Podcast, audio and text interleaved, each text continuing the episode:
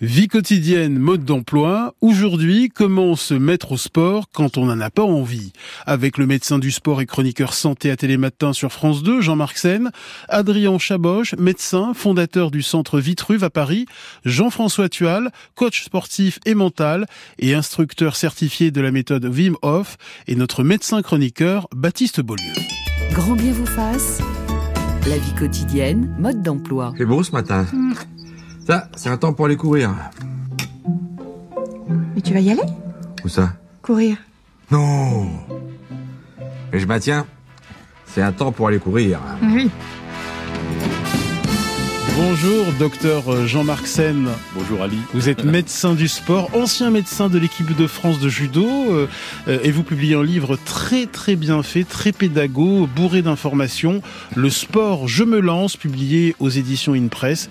Alors on se dit souvent que c'est un temps pour aller courir et on ne s'y met pas, et quand c'est un temps à ne pas aller courir, vous imaginez bien qu'on ne va pas s'y mettre, hein, euh, Jean-Marc Sen. C'est compliqué hein, de, trouver la motivation à, faire du sport quand on n'en a pas fait depuis longtemps. Quand on n'en a pas fait depuis longtemps, absolument Ali, parce qu'en fait, c'est une modification de comportement, hein, c'est une modification d'habitude. Et ces, ces habitudes, évidemment, peuvent être ancrées, il peut y avoir plusieurs déterminants, et justement, c'est ça qu'il va falloir trouver, c'est trouver les ressorts, trouver les, les moyens qui vont nous permettre de modifier notre comportement et d'aller courir. Petite précision, quelle est la différence entre l'activité physique et le sport? Ah, alors ça, c'est une différence qui est vraiment intéressante parce que l'activité physique, c'est tout mouvement corporel. C'est le fait de se déplacer, le fait de bouger, d'avoir une dépense énergétique. On a une activité physique. Ça veut dire que dès qu'on marche, euh, dès qu'on va faire euh, euh, quelconque activité quotidienne, se déplacer, faire du jardinage ou autre, on fait une activité physique. Le sport, c'est une activité physique particulière. Elle est structurée. Elle est structurée par des règles, un règlement évidemment euh, que, que que nous impose la discipline sportive. Et euh, par exemple, on va dire, bah voilà, on va faire, euh, par exemple, du football. Hein, et le football, il y a un règlement particulier. Et là, ça devient, ça devient un sport. Donc, on va dire que le sport, c'est une activité physique particulière. Euh, Notre corps n'est pas fait pour la sédentarité. Et non. Ah oui. Alors ça, ça de, de toute évidence. Hein, donc, depuis, l'homme est fait, l'être humain est fait pour bouger, pour avoir une dépense énergétique. À tel point que s'il ne bouge pas, eh bien, un ensemble de pathologies arrivent. C'est ce qui se passe depuis que, bah, on n'a plus besoin tellement de bouger pour se déplacer, qu'on n'a plus besoin de faire d'efforts, par exemple, pour se chauffer, que le travail n'exige plus de faire des efforts physiques. Eh bien, tout cela a des conséquences euh, extrêmement importantes. Euh, par exemple, et puis ça, c'est de manière significative. Hein. Savez-vous, par exemple, que si on prend les adolescents, les adolescents de la région parisienne, eh bien, ils sont à peu près 20 à 27 heures euh, en, en position sédentaire. Sédentaire, ça veut dire quoi? Ça veut dire en dehors des heures de sommeil et de repas, être assis ou allongé. 20 et 27 heures, c'est une journée par semaine. C'est sans précédent dans l'histoire de l'humanité. Petite précision que nous martelons dans cette émission, euh, la sédentarité, c'est différent de la pratique d'un sport. hein. On peut pratiquer un sport et paradoxalement être sédentaire. Ah oui, ça c'est une autre nuance extrêmement importante. Le fait d'avoir une insuffisance d'activité physique, ça c'est une chose. C'est-à-dire de ne pas avoir euh, les, les 30 minutes par jour, 5 fois par semaine, ça c'est l'insuffisance d'activité physique. La sédentarité, c'est le fait de rester assis ou allongé, comme on a dit tout à l'heure, plus de deux heures d'affilée. Et ça, c'est deux critères tout à fait indépendants. L'insuffisance d'activité physique d'une part, la sédentarité d'autre part.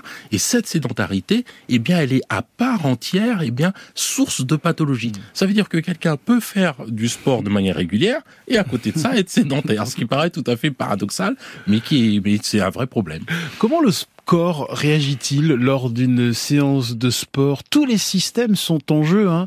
Le système cardiaque, respiratoire, nerveux, digestif, et j'ajouterais même moral. Eh oui, l'ensemble de l'organisme bouge.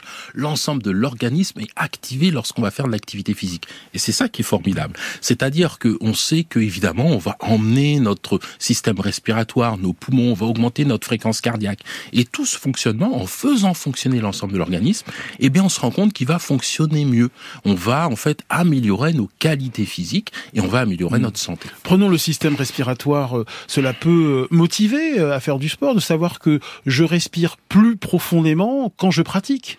Oui, alors absolument. C'est-à-dire que euh, ça, c'est vrai que ça peut être une, une motivation, c'est comprendre en fait. La- une des premières choses qui est, qui est essentielle en fait pour se mettre à faire du sport, c'est d'abord comprendre comment son organisme fonctionne.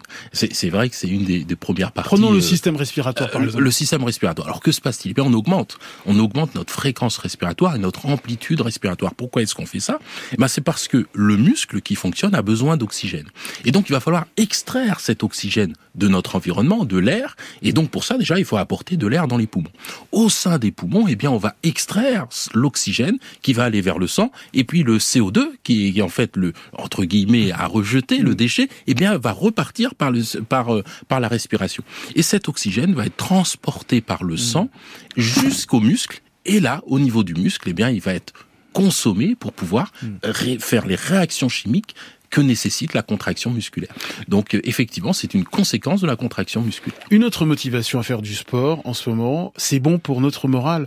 Euh, le sport, on l'a dit déjà dans cette émission, peut nous aider à lutter ou à prévenir euh, la dépression saisonnière. Ah oui, alors ça c'est absolument formidable. Ça, on le sait maintenant. Lorsqu'on va faire de l'activité physique, on secrète un tas d'hormones. On secrète la sérotonine. La sérotonine, vous savez, c'est même utilisé dans, par un médicament pour pouvoir traiter la dépression. les endorphines également, les médicaments médicaments mm. euphorisants contre la douleur sont sécrétés. Mais qu'est-ce qui se passe? Tiens, prenons le cas des endomorphines, euh, des endorphines. Euh, qu'est-ce qui se passe quand je euh, commence à courir au bout de, allez, 20, 30 minutes? Pourquoi est-ce que le corps commence à produire ces hormones presque magiques? Oui, bah ça fait, oui, ça fait effectivement, ça fait un peu mal au départ. Oui, un petit peu. voilà, On, a, voilà, on a des petites douleurs articulaires, on a des douleurs musculaires, etc. Et ben l'organisme en fait s'adapte. Il va sécréter cette hormone qui permet justement de passer ce seuil douloureux en quelque sorte, de nous permettre d'avoir une activité et justement de ne pas avoir mal. Ça a un effet en plus euphorisant. Mm. Donc tout ça, en fait, c'est fait pour permettre à passer en quelque sorte, si on devait donner une finalité,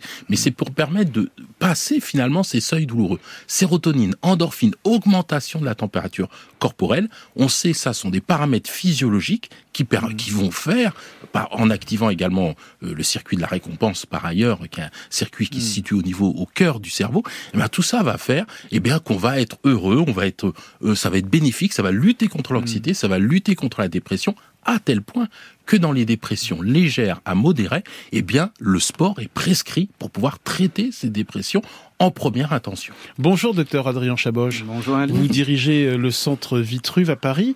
Euh, comment motivez-vous les patients qui devraient faire davantage de sport sans que ce soit une injonction culpabilisante? Exactement. Tout l'enjeu, il est là.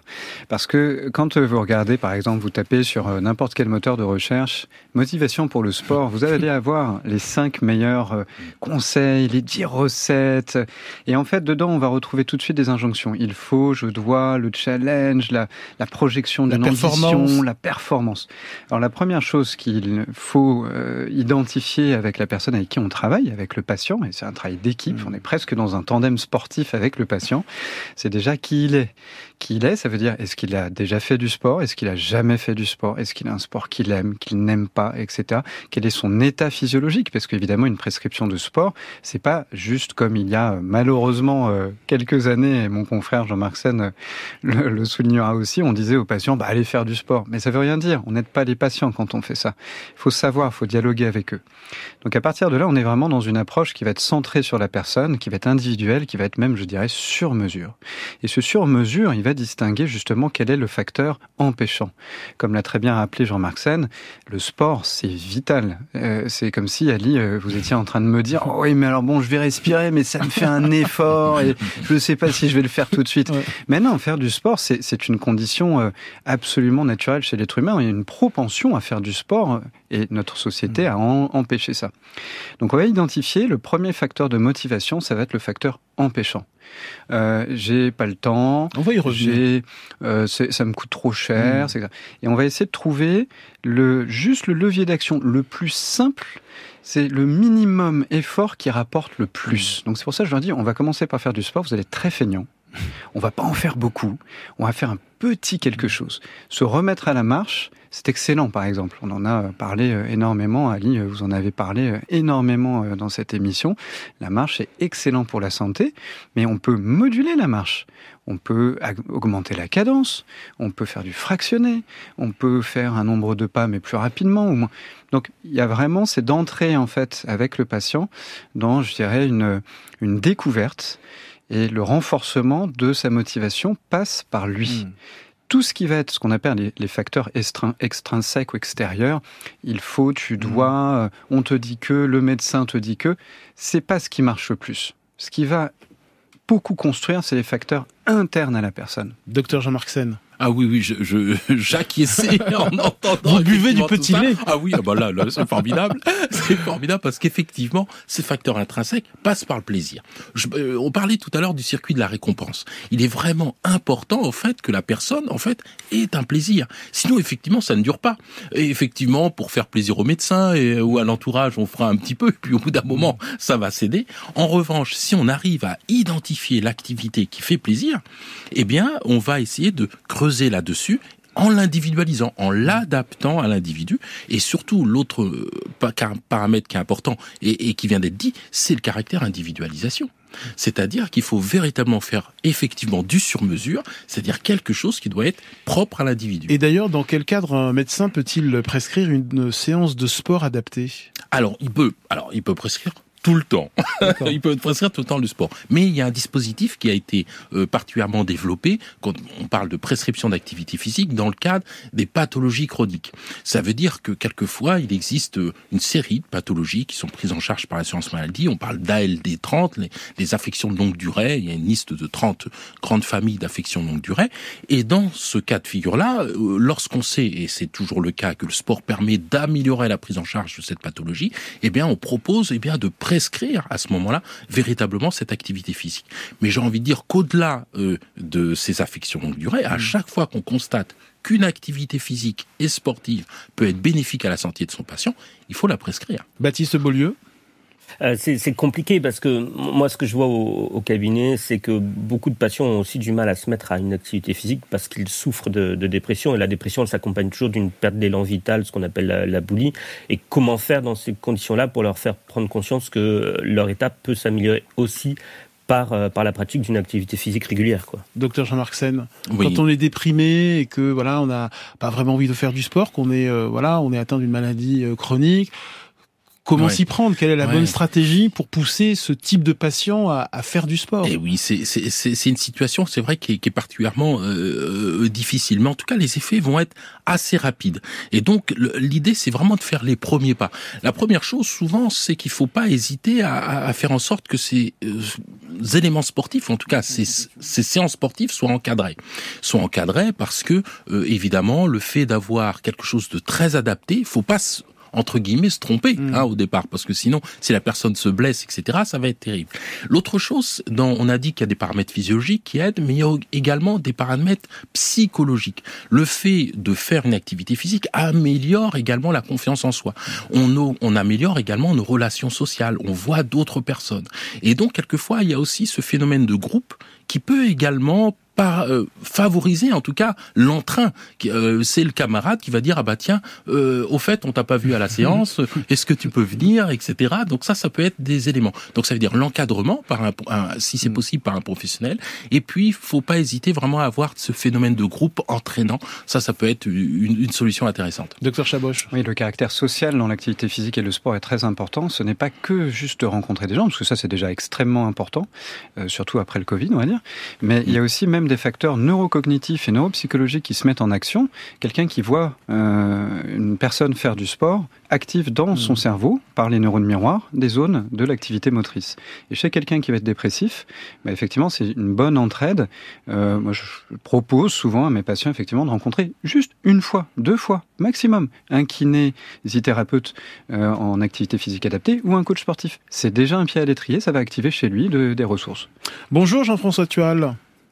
Bonjour. Vous êtes coach sportif, coach mental, instructeur certifié Wim Hof, du nom du néerlandais recordman du monde de résistance au froid, et vous avez publié chez Larousse Le froid m'a sauvé. Euh, quel est pour vous le principal frein euh, à la pratique euh, sportive? Pourquoi sommes-nous nombreux à ne pas avoir envie de pratiquer un sport? En général, c'est parce que les gens ne se rendent pas compte de tout ce que ça va changer chez eux à vitesse grand V, et aussi parce que j'entends le, le propos euh, de, de, de nos amis docteurs, et je suis complètement d'accord avec ça. Il faut que ça puisse être facile de se mettre le pied à l'étrier, mais d'un autre côté, ce qui souvent freine, c'est que les résultats ne sont pas spectaculaires euh, de façon, pas assez spectaculaire et assez rapide.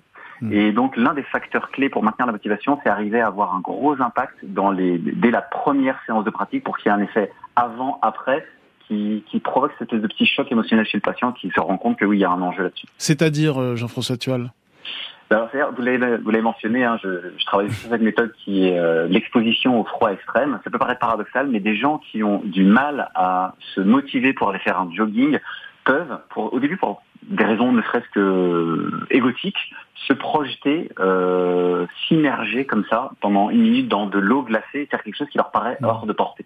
C'est-à-dire que le fait d'aller réaliser un exploit physique et se rendre compte que cet exploit physique qui semble être de la science-fiction à leur échelle ne tient au fait que simplement par une bonne respiration et une gestion de, de, de leurs sensations corporelles devient possible, ça ouvre tout un monde sur le fait que, ah oui, si j'apprenais à mieux comprendre comment fonctionne mon corps, comment mon esprit, ma respiration sont en lien avec ses capacités corporelles, euh, peut-être que ma vie euh, changerait. Si, si je vois que je suis capable de faire ça alors que je m'en sentais absolument pas capable, quels sont les autres domaines dans lesquels je me donne, je me mets sans doute des limites, je me freine de façon artificielle.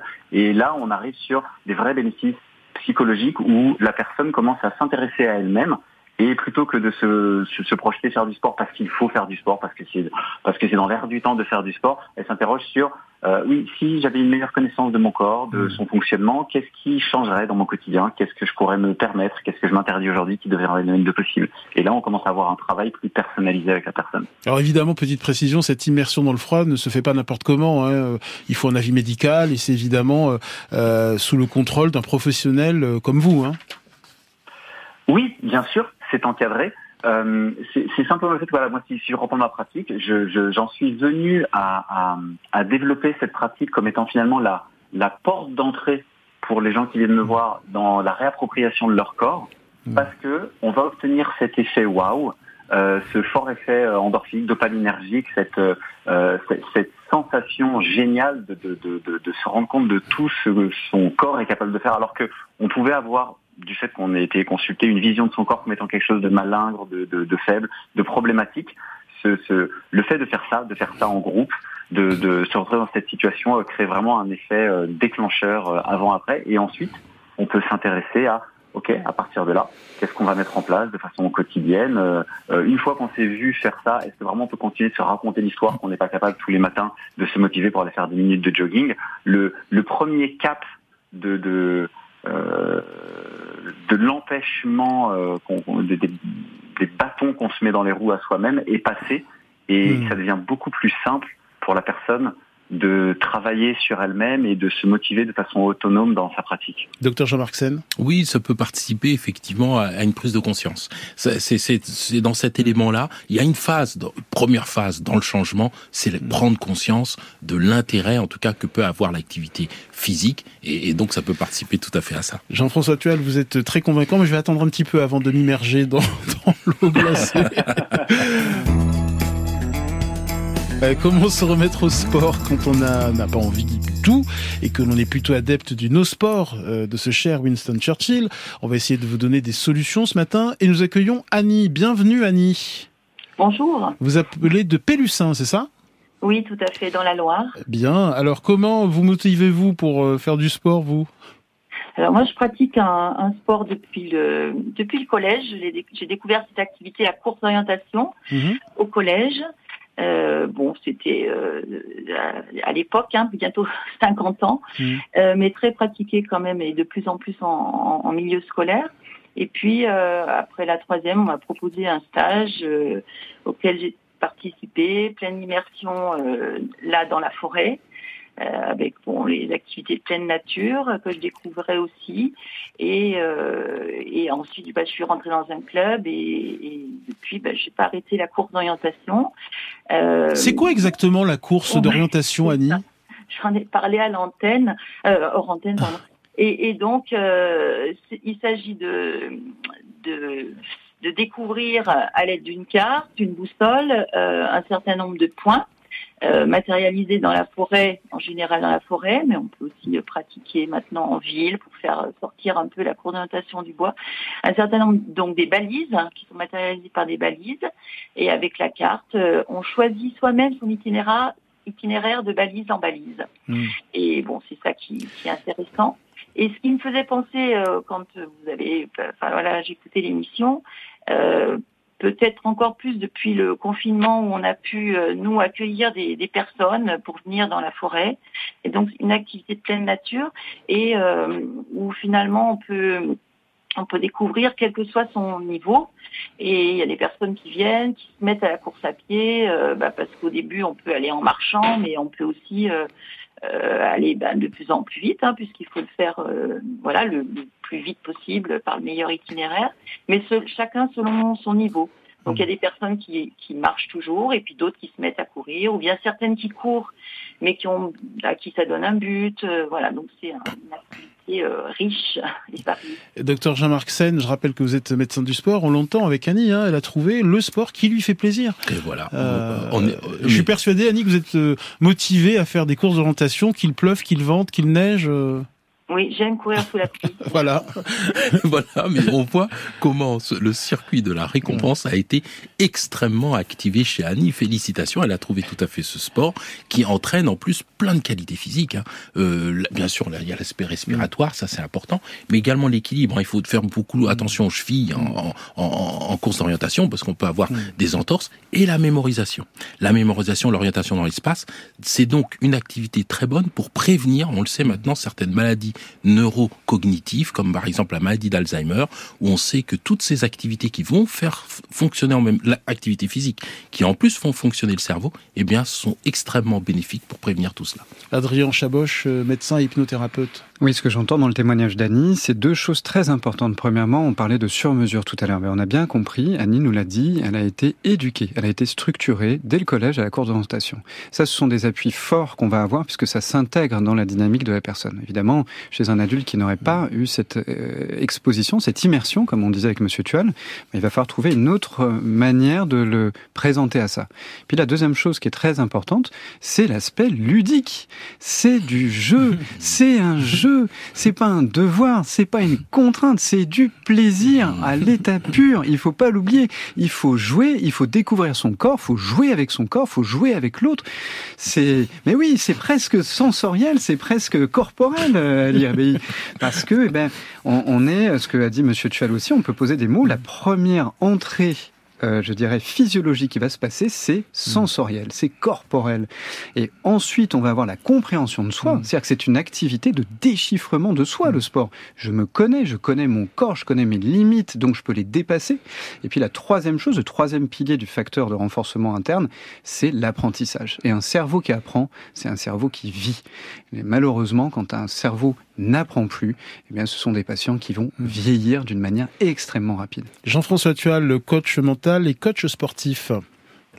Il y, a, il y a un de ces domaines de l'apprentissage que je trouve particulièrement intéressant dans le sport, c'est l'apprentissage de l'inconfort. Mmh. Euh, pourquoi? Parce que par exemple, beaucoup de personnes euh, viennent au, au, sport avec une demande de perte de poids et sans comprendre comment fonctionne le corps. Et elles sont souvent très déçues de voir que les résultats ne sont pas en rendez-vous. Il faut comprendre que le corps, lui, sa logique, c'est la préservation de la calorie. Donc le corps va tout faire pour systématiquement, quand on le challenge en faisant du sport, s'adapter de façon à être capable de gérer cette augmentation de la charge sportive, la charge physique qui lui est demandée, en dépensant le moins de calories possible. Donc, va s'entamer petit à petit, quand on apprend à connaître son corps, une espèce de jeu de chat et de souris où systématiquement, je trouve un nouveau moyen de faire du sport pour espérer améliorer l'état de mon corps, perdre du poids, et le corps lui s'adapte et fait qu'au bout d'une semaine, la même activité qui me rapportait beaucoup en termes de perte de poids, on va dire pour schématiser, c'est pas exactement comme ça, euh, au début, une semaine plus tard, n'est plus efficace puisque le corps a trouvé les moyens de s'adapter et de la gérer avec le moins de déperdition calorique possible. Et donc, quand on commence à comprendre son corps, et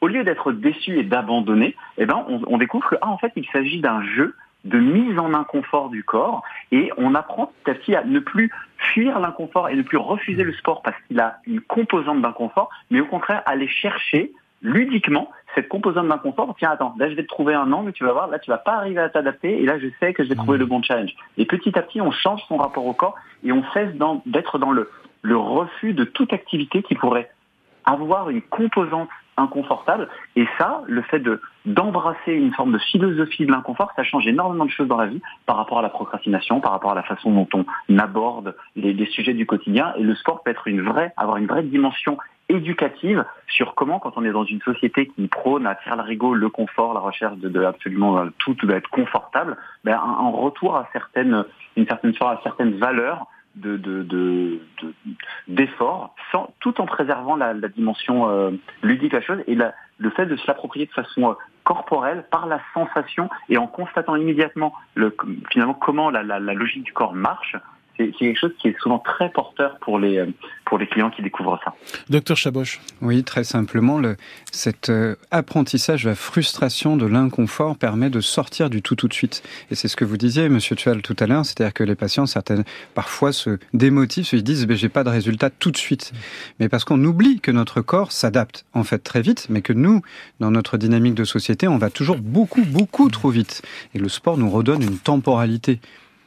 Euh, merci beaucoup Annie euh, de nous avoir euh, appelé. Docteur Jean-Marc Sen, les yeux dans les yeux. Ce qui peut démotiver, c'est la fatigue musculaire à venir. Ah Ce sont les courbatures. Ah oui, et hein oui, et oui, les, bonnes courbatures. voilà, comme on disait, il y a la bonne fatigue. Hein, nos grands-mères disaient, il y a la bonne fatigue. Voilà, il y a la bonne douleur. Et c'est vrai, c'est vrai qu'on va avoir effectivement. Bah, on parlait d'adaptation là à l'instant. Bah, effectivement, le muscle s'adapte et il s'adapte avec euh, des micro-lésions euh, qui vont cicatriser dans les deux trois jours qui viennent. Et euh, voilà, on parle de dommages ostéomusculo-squelettiques. Bon voilà, de DOMS. Et, et ça, ça, ça se remet très bien. La, la, la chose, c'est que cette courbature, en fait, il faut la voir comme quelque chose qui montre que le muscle va s'adapter, va devenir mm. plus fort. Donc ça, c'est une bonne chose d'avoir des courbatures. Évidemment, il y a euh, douleur et douleur. Si on a des problèmes articulaires, si on a mal au dos, si on a des, problèmes d'épaule euh, de manière importante, si on a de l'arthrose ou autre, n'hésitez pas à consulter quand même pour vérifier que on peut solliciter l'articulation sans danger et, sans réveiller de fortes douleurs. Euh, docteur Sen, pour se motiver, l'idée que l'on va mincir, que l'on va maigrir. Euh, est-ce que c'est avéré? Est-ce que c'est une bonne motivation? Ah, ça c'est alors c'est une vraie une vraie bonne question parce que on parlait du poids tout à l'heure et en fait, ce qui est intéressant, c'est euh, de sortir du poids pour parler de la composition corporelle. Alors la composition corporelle, c'est que notre poids, il est fait de plusieurs choses. Il est fait, on est fait d'os, de muscles, d'eau et de gras. Et ce qu'il y a, c'est que ce qu'on veut faire généralement lorsqu'on veut perdre du poids, c'est perdre du gras. Et ce qui se passe, c'est quand on commence à faire de l'activité sportive, eh ben, Bon, c'est vrai qu'on va taper un peu dans le gras, mais on va prendre du muscle. Or, le muscle est plus dense que le gras. Résultat, on perd pas de poids. Hmm. Donc, mais la silhouette peut s'affiner. Exactement. bravo, bravo Ali. Mais voilà, euh, voilà, vous m'avez anticipé. Ce qui est intéressant, c'est de regarder la silhouette, hmm. parce que c'est cette silhouette qui va changer. Donc, mesurer son tour de taille, prendre un, pantalon euh, mesure en disant ah tiens ou prendre sa ceinture, dire ah tiens j'ai un cran ou deux de ceinture en plus, et eh ben ça mm. c'est un critère qui va être particulièrement euh, intéressant et qu'il faut voir bien sûr sur le moyen terme. Euh, Thierry nous dit j'ai pris un abonnement à la salle de sport fin août, mais je n'ai plus envie d'y aller. c'est vrai que la motivation à fréquenter une salle de sport peut vite décliner. Au début c'est la lune de miel, mm. et puis ça devient une contrainte. comment on fait là dans ces cas-là? et oui, ça, ça c'est une, ça c'est un autre élément, c'est un phénomène très classique, c'est-à-dire au début on a des nouveaux vêtements, on rencontre des mm. personnes, etc. C'est très bien, on y va et puis au bout d'un moment la motivation en quelque sorte diminue. Et puis sans s'en rendre compte, eh ben ça fait un mois qu'on n'est pas allé à la salle, euh, au cours de gym, euh, et puis après, comme vous le dites dans votre livre, on peut ressentir une forme de honte, on n'ose plus y retourner. Et c'est ça, c'est-à-dire le fait de se dire bah euh, j'ai loupé une, deux, trois, quatre, cinq séances, je vais y retourner, les autres on, vont avoir pris de l'avance, moi je, je, vais être en retard, etc. Ça, ça peut être un, un, un, réel, une réelle chose. Alors ce qui est intéressant, c'est aussi d'arriver à se détacher du regard des autres, hein, arriver à se détacher du regard des autres, parce que pour que cette motivation soit vraiment intrinsèque. Et puis, euh, ce qui peut être intéressant aussi, c'est d'être euh, souvent accompagné euh, de personnes qui sont bienveillantes, des bons amis, des, pourquoi pas de la famille, en tout cas quelqu'un qui va vous accompagner, qui va vous donner vraiment cette, votre, cette confiance en vous. Comment se remettre au sport quand on n'a pas envie C'est notre thème ce matin. Alors, docteur Jean-Marc Sen, il est essentiel de bien repérer les fausses excuses qui nous empêchent de nous y mettre. Par exemple, je n'ai pas le temps de faire du sport. J'ai plein de choses à faire sauf du sport. Ah oui, mais moi j'ai remarqué qu'il y a des chefs d'État qui font du sport et ils sont très occupés. Hein. Ces, ces personnes-là sont très occupées. Alors plus sérieusement, euh, et, plus sérieusement, le, le, temps, le temps pour pouvoir faire du sport. D'abord, on a besoin d'énormément de temps pour faire un peu d'activité physique. C'est la première chose à se dire. Ça veut dire que 15 minutes allez, 15 minutes, deux fois 15 minutes, eh bien, peuvent suffire pour déjà, eh bien, avoir un bénéfice un bénéfice pour l'organisme. Donc ça, c'est la première chose. Il y a des méthodes, moi j'ai vu des méthodes, des applications euh, sur smartphone, par exemple euh, la méthode Tabata. Vous mhm. faites 5, 6, 7 minutes d'exercice très euh, très intense. Alors évidemment, c'est réservé à ceux qui ont quand même un petit niveau en sport, mais on peut se trouver des petites plages. Absolument. 5, 10 minutes, on, essaie de se caser ça. Et, et, cette activité, alors, elle peut être bien sûr intensive, mais là, il faut évidemment être hmm. habitué, etc., pour pas se blesser, parce qu'il y a eu aussi les challenges. Bien il fallait, il fallait se méfier, mais aussi, ça peut être des activités très souples, des assouplissements, des étirements, du renforcement, du gainage, etc. Et simplement en faire un peu plus dans la vie de tous les jours. Ah bah prendre, aller euh, l'ascenseur, euh, prendre l'escalier plutôt que l'ascenseur, euh, marcher un petit peu, etc. Tout ça sont des activités qui sont intéressantes. Dans votre livre, il y a des pratiques, on peut pratiquer, vous l'expliquez bien, la ah chaise, la ah planche, ah oui. oui, le relevé de bouteille, les pompes au mur, le remonté de bassin. Il n'y a pas besoin de matériel. Absolument. et oui, oui, oui, je me suis défoulé, je vous ai mis plein d'exercices. je vous ai mis plein d'exercices très simples, sans matériel. En fait, vous pouvez chez vous, simplement avec une chaise, une bouteille d'eau, vous pouvez faire des exercices euh, absolument euh, intéressants, bons pour le corps, se renforcer, se tonifier euh, et être mieux. C'est exactement ça le but. Jean-François Tual, coach mental et sportif. Oui, je, je rejoins tout à fait ce qui vient d'être dit. C'est euh, chaque petit truc compte. Il faut juste que les gens aient confiance euh, de, et qu'ils le, le, mentalisent ça. Et, euh, et, après, au chapitre des petits trucs et astuces, euh, moi, je voudrais en partager euh, deux qui, pour moi, marchent très bien avec avec les gens que j'encadre. Le, le premier, c'est cette facilité qu'on a à finalement pas le faire aujourd'hui, mais se dire que demain on le fera, finalement pas demain, mais mmh. après-demain.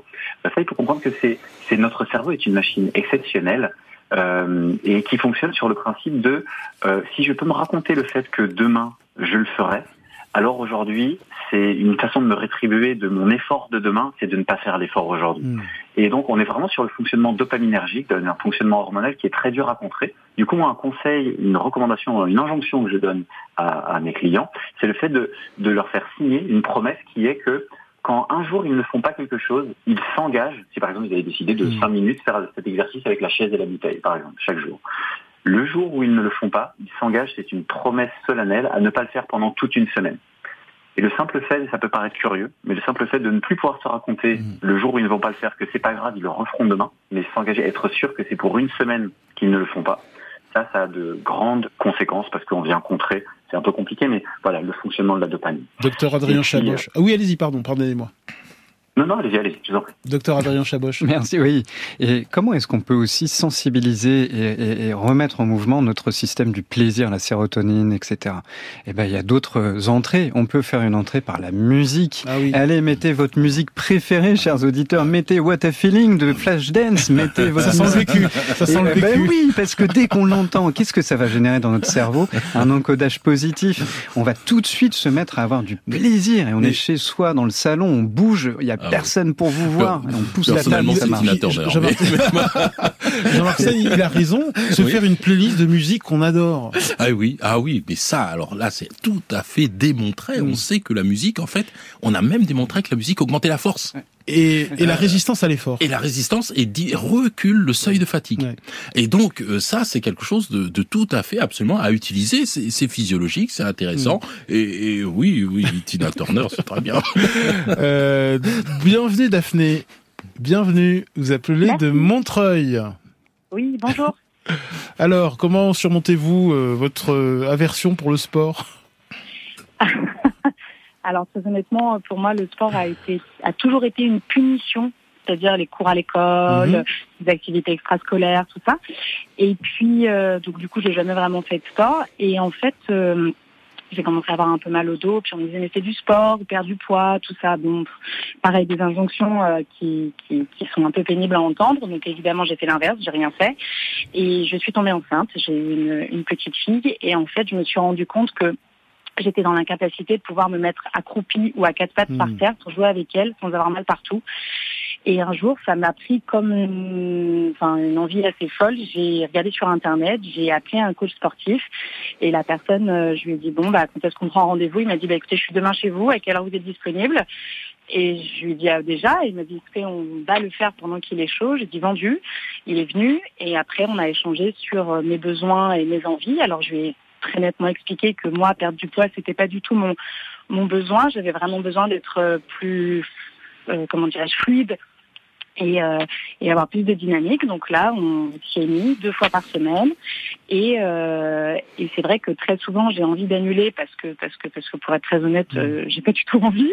Et en fait, je me rends compte que comme je paye un service et que il est intégré dans mon emploi du temps, et ben en fait, j'annule jamais. Donc, euh, je fais mes séances, ça fait du bien. Et surtout, je me rends compte que maintenant, je peux porter ma fille, jouer avec elle à quatre pattes, euh, jouer à chat, courir, porter des packs d'eau, bref, voilà, faire euh, faire tout ça. Est-ce que Et, ça euh, vous juste- coûte cher, euh, Daphné, coach sportif? Parce que c'est un coût quand même. Alors justement, alors justement, j'allais rebondir là-dessus. Donc c'est vrai qu'au début, c'est une c'est une sacrée somme à, à débourser. Donc euh, et, et en fait, je me suis rendu compte que bah avec le crédit d'impôt, ça remboursait une partie parce que Hmm. c'est du service à domicile. On D'accord. engage quelqu'un à domicile comme une une personne qui fait le ménage ou qui a une aide à la personne. Donc déjà, ça rembourse une très bonne partie. Je me demande si c'est pas 40 ou 50 si je dis pas de bêtises. Et après, l'entreprise pour laquelle je travaille me, me rembourse aussi une partie. Donc, in fine, je, je, je débourse, par exemple, sur une quarantaine de séances, je paye euh, 1600 euros. Et ben, en fait, je me rends compte qu'à la, sur les 40 séances, je paye que 300 euros. Hmm. 1600 euros, ça peut être euh, le prix d'un abonnement à une salle. Et euh, c'est vrai que bien souvent, on peut au bout de deux ou trois mois euh, ne plus y aller. Et ça a un coût là, effectivement, de ne pas y aller. Ah, Absolument, c'est un, c'est un coût réel. Et dans, dans le témoignage qui vient d'être donné, il y a quelque chose de très important qu'on voit, c'est la prise de conscience. Vous avez vu le déclic? Ah, j'arrivais plus à m'accroupir pour jouer avec ma petite fille, nous dit notre auditrice. Et là, elle a pris conscience, et c'est cette prise de conscience qui va déclencher la, la mise à, et la décision d'être à l'activité physique. Euh, Jean-François Tual Oui, je, je rejoins. C'est-à-dire que c'est rare les personnes comme Daphné qui sont tout de suite claires sur leur motivation. Et souvent, le, le principal, le premier travail d'un d'un coach sportif, d'un encadrant, c'est de c'est d'accepter ce que la personne dit vouloir. Elle a vu quelque chose sur Instagram, elle a envie de perdre du poids, mais sur une motivation très, euh, euh, disons, banale qui n'est pas réellement la sienne. Lui, lui donner en partie ça, le temps qu'elle qu'elle arrive à sentir ce qui change dans sa vie de tous les jours du fait du début de sa pratique sportive et qui vont souvent être reliés à une amélioration de la souplesse, une plus grande facilité à jouer avec ses enfants, moins de fatigue au quotidien, dans les gestes du quotidien. Et finalement, ce qui, on a, on a une fenêtre de tir de peut-être trois semaines, un mois, au cours de laquelle la personne continue de penser qu'elle est là pour, pour avoir un corps Instagram, mais petit à petit, sans bouger des choses en elle et se rend compte que la pratique sportive peut être, euh, peut faire une jonction avec une motivation beaucoup plus profonde et personnelle. Et, et nous, notre rôle est d'opérer cette jonction, de la faire basculer de euh, ce qu'elle veut à ce dont elle a réellement besoin. Merci beaucoup Daphné euh, de nous avoir appelé. Alors Jean-Marc Sen, il fait froid, c'est Ouais. très tôt le matin, il pleut, les pires conditions euh, pour se motiver. Comment se motiver à sortir du lit bien chaud pour aller courir? C'est du vécu. Ah, voilà, voilà. Si la, si la course est l'activité, parce qu'il existe Je évidemment. parle de mon cas personnel. Ah, pour aller courir. Il faut, il faut penser évidemment comment on va être après, parce que souvent, euh, euh, rappelez-vous que après une séance de sport, là, on a un certain nombre de bien-être, de choses qui reviennent. Notre corps, euh, on sent que le corps a travaillé, on est content de ce que l'on a fait, euh, même s'il y a cette sudation, cet effort, etc. Il y a quelque chose qui est très très bénéfique. Alors effectivement, il y a il- euh, et c'est il y a cette notion d'inconfort dont on a parlé il y a un moment donné. Voilà, on va être effectivement dans l'inconfort, mais euh, euh, vraiment penser et et peut-être penser à ce qui peut être fait après. Et puis ensuite, euh, euh, c'est intéressant aussi la notion de, de routine, c'est-à-dire que le fait de dire ben voilà, euh, j'ai j'ancre dans mon activité un petit peu quotidienne tous les matins, euh, je vais faire. Alors moi personnellement, je vais faire du renforcement, des assouplissements ou de la lutte, peu importe. tous les matins, et ben je vais, je sais que je me lève et je vais faire mes exercices. Je lutterai pas contre vous, Jean-Marc Vous non plus, docteur Adrien Chabot. Non, quand je la Nous avons un, un athlète, un colosse devant nous, et on va pas s'amuser à ça. Juste plus sérieusement, Oui. avant de se remettre au sport, on consulte son médecin, on fait des tests d'effort ou de. C'est très Oui, important ça. Oui, hein. en fonction bien sûr de, de son âge. Dès qu'on a plus de 40 ans, vraiment, on consulte sur l'aspect cardiovasculaire. Et puis dès qu'on a eu des problèmes de santé ou si on a des symptômes, des essoufflements, une perte, bien sûr, des pertes de connaissances, des malaises, des choses comme ça. Dès qu'on a des symptômes, bien évidemment, il faut il faut consulter pour savoir ce dont il s'agit. Merci beaucoup, docteur Jean-Marc Sen. Je recommande vraiment votre livre bourré d'informations avec un cahier pratique pour s'y mettre. Ça s'appelle Le sport, je me lance et c'est publié chez InPress. Merci beaucoup, Jean-Marc Tual. J'aimerais que vous reveniez hein, dans cette émission pour nous parler des, des vertus du froid euh, sur notre organisme, notre mental et notre santé. Merci, euh, docteur Adrien Chaboche, expert de cette émission.